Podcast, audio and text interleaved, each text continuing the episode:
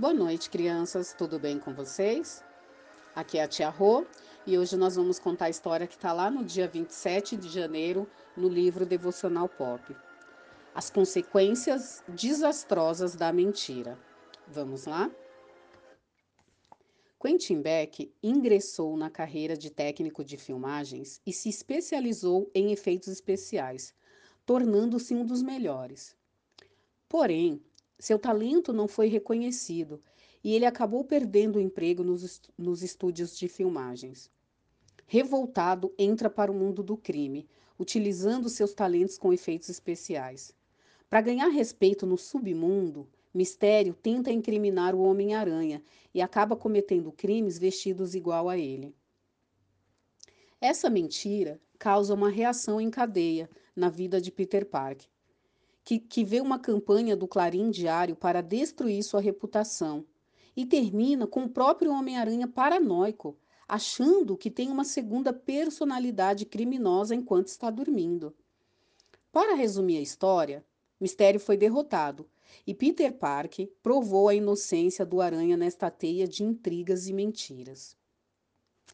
Nossa sociedade prega que os fins justificam os meios, desde que seja você o beneficiado pelos meios imorais ou ilegais. Esta mesma sociedade enaltece aqueles que são exemplos de honra e justiça em meio a uma geração caída de corruptos e corruptores. Isso não parece estranho para você? Já a palavra de Deus é bastante clara com relação à mentira e aos mentirosos. Sabe a razão? A mentira não é um pecado que afeta apenas o criminoso, como vimos no exemplo de mistério. Cada mentirinha gera uma reação em cadeia que sempre envolve outras pessoas, além daquela que conta a mentira. Por isso é tão destrutiva e corrosiva. Prefira sempre a verdade, pois ela é a garantia de uma consciência tranquila e feliz.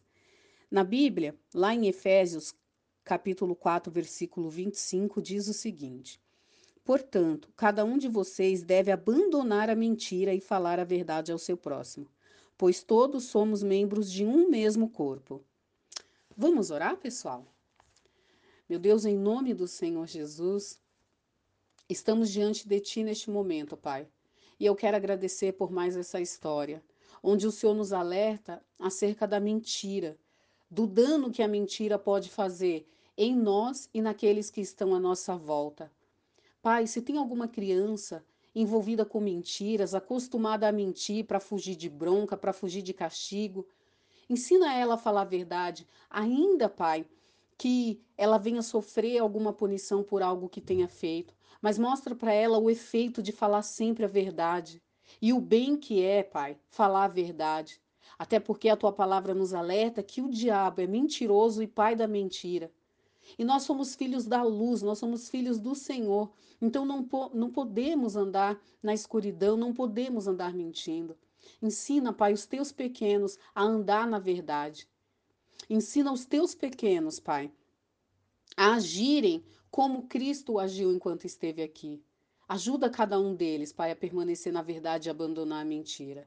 Eu te peço, Pai, não, não permita que os teus pequenos se sintam amedrontados, ameaçados, Pai, a ponto de, de usar a mentira como ferramenta.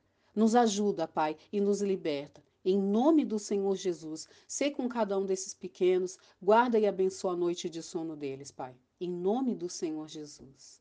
Amém.